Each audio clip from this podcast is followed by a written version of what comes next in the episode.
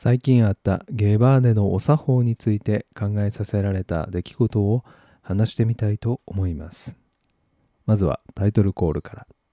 今夜も始めたいと思います。最終便に間に合った0時ちょい前のゲー。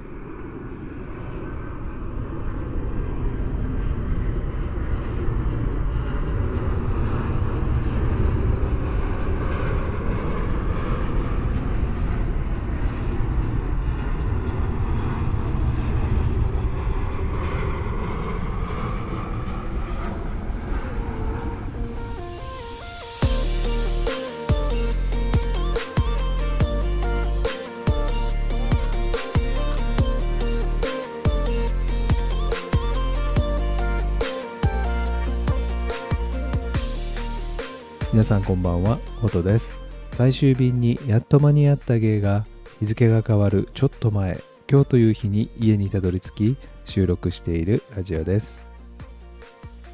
そのコミュニティの慣習やお作法っていろいろあるもので、前職ホテルでの苦手だった慣習は同じ部署の方に年賀状を書かなければいけなかったこと。社会人1年目の年12月に入った頃先輩から年賀状を書きなさいと言われるのではなく僕はもう準備したよと遠回しに書けと言われ今時年賀状ってびっくりしたのは十数年前の晩秋。普通の会社なら年末年始仕事は休みで、まあ、100歩譲って新年元日に合わないので新年のご挨拶として年賀状を送るのはなんとなく理解ができたんですが年末大晦日31日も職場で会うし新年元日1日も職場で会うのになぜわざわざ切手代を払って年賀状を送る必要があるのか全くわからなかったです。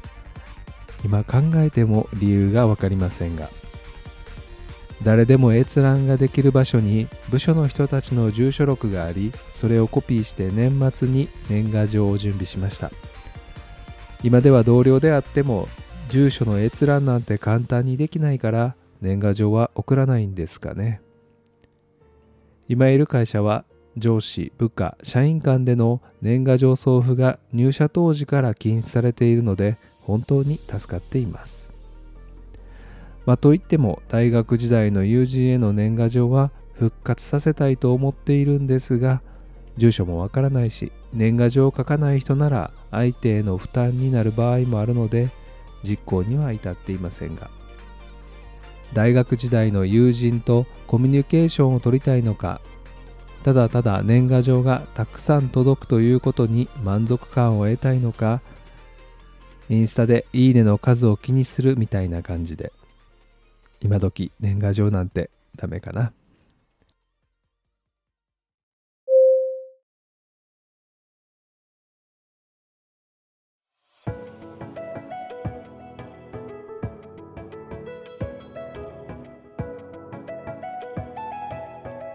先日の2丁目での話僕は基本飲み歩く時には単独行動が多いんですが行きつけの2丁目のお店に行った時そのお店は基本女性 NG のお店。2丁目のゲーバーにはいくつか種類があり1つ目女性やノンケをメインターゲットにしているお店、まあ、こういったお店の場合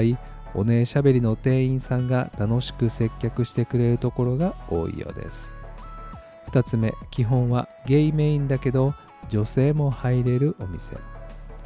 3つ目男性同士の出会いを目的としている完全に女性 NG のお店などがあると思います。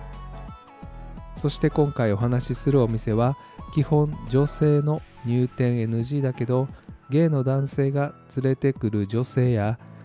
店主や店員さんの知り合いなら入店できる場合もあるお店です。その日金曜日だったと思います。お休みの前の日で一人で飲みに出ました。何軒目か覚えてはいないんですがそのお店に行きまして。店内は満席近く僕はカウンター席の端に座りました。カウンター席には男性客ばかりでしたが後ろのボックス席には男性3人女性3人のグループが盛り上がっていました。ポッドキャストでは何度か言っていますがのんけ女性が少し苦手なのです。大昔ゲーバレしている居酒屋で隣に座った初対面の女の子に私ゲイの友達が欲しいんです。友達になってくださいと言われた過去があります。その子のゲイという名のアクセサリーにさせられるのかしら。僕と友達になりたいのではなくゲイという存在を近くに置きたいだけではと恐怖さえ感じました。2丁目でも女の子が入れる店にはあまり足が向かずどちらかというと女性 NG のお店に行くことが多いのです。でもこのお店ママさんは大阪で飲み歩いていた時代からの知り合いだし2丁目で大好きなママさんのお一人。大阪時代の若き頃から実力派でしっかりお店をコントロールしてお客さんを守ってくださるであろうからボックス席の女性たちにも何も感じません。楽しく飲んでいらっしゃるようだし。そして女性陣がパワフルな方々でカウンター席の男性とカラオケマイクを回しながら歌ったり楽しくされていて僕もその様子を楽しく見ていました。芸の世界も閉鎖的で出会いを求める場所は残しつつも女性が一緒に楽しめる場所も大切だよね。こういう開けた場所が例えば同性婚に賛成してくれる方を増やしたりしていくだろうし芸が2丁目以外でも街中にいることが普通になるのではなんて思うからです。そしてなんだか話の流れでボックス席で一緒に飲みましょうと一人の女性に誘われその時にもママさんはちゃんと女性を制止し一人で来たお客さんを巻き込んじゃダメよって言ってくれましたが僕は酔った勢いと女性たちと話すのも楽しいかなとボックス席にグラスを持って移動。すでにボックス席についている店員さんの横に座り皆さんと乾杯。一緒に飲もうと誘ってくれた女性と話す中でどんな仕事しているんですかと聞かれました。うん。出たこの質問。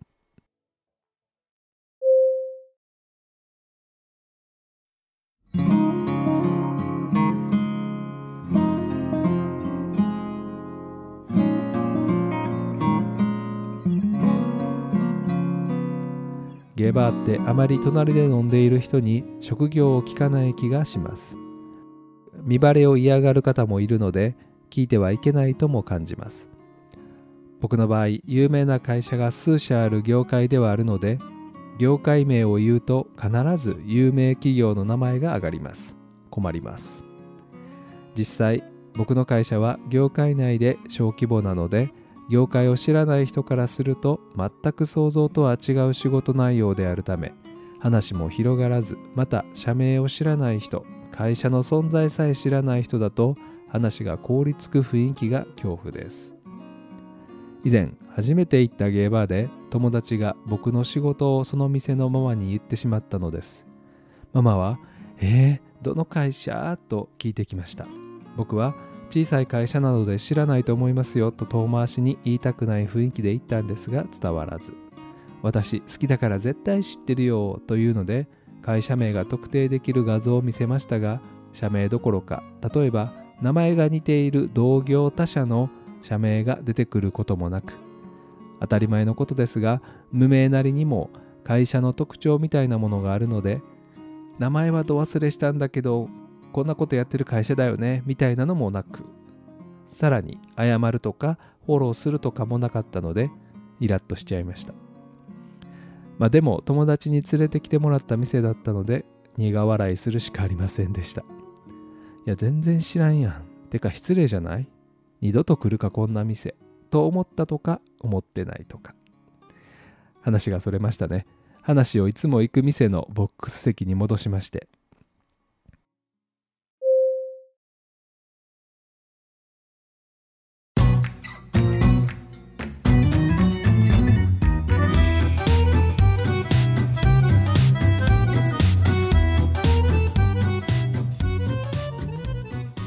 職業を聞かれた際笑いながらその女性に「ゲーバーってあんまり職業を聞かないんですよ」業種は言いますが社名は聞かないでくださいねと念押しし仕事を伝えました。仕事を伝えた時にはこののんけ女性にゲーバーの作法を教えたい。次の被害者が出ないようにしなければとわけのわからない正義感を振るってゲーバーってあんまり職業を聞かないんですよねって言いました。でも今冷静に考えるとのんけさんの世界では初対面の人に職業を聞くなんて当たり前の話だしなんなら友達に誰かを紹介する時には名前の次にその人との関係性まあ大学時代の同級生だったとか言った後3つ目ぐらいには職業を言いますよね。こいつ〇〇で働いてるんだぜみたいな。ボックス席に座っていた女性たちも話のきっかけとして僕のことを知りたいと思ってくれたから聞いたわけで噛めば噛むほど後味が悪くなってきています。僕が見ている YouTube でアメリカのイケメンゲイカップルがやっているチャンネルがあるんですが代理出産で超可愛い男の子と女の子の双子ちゃんを授かり育てているカップルがいます。お互いの親や兄弟たち兄弟の子供たちとプールで楽しむ様子などが紹介されています。その様子を見ると子供たちを学校に連れて行く際などゲイコミュニティ以外のお付き合いもあるだろうしそんな時にはのんけ社会のコミュニケーションが求められるわけで。アメリカのそのカップルが日本のゲイカップルの未来だとしてまあちょっと無理がありますが。ゲイコミュニティのお作法を押し付けるだけではなくのんけ社会の当たり前を吸収すべきなのでは？当たり前って考えが間違っているのか？など堂々巡りしながら考えを巡らしています。日本でのパートナーシップ制度の人口カバー率今は68.4%まで進んでいるそうです。時代がどんどん進んでいる中見バレを気にしてまたゲーバーのお作法を知らないだけで女性を NG としていること自体がナンセンスなのではと考えてみたりゲイとして多様性を社会に求めるのであればゲイコミュニティも開かれた存在であるべきだしゲイバーも例外ではないとも思うしと理想を言いつつも僕自身職場や親兄弟にカムアウトしていないしゲイ同士の出会いやゲイバーでしかオープンに楽しめないのにどこででも楽しめる女子やのんけが騒ぐなよとも思うし。次回ゲーバーで仕事を聞かれてもやっぱり言いたくないなぁとも思うし。今回のエピソードは答えが出なさそうです。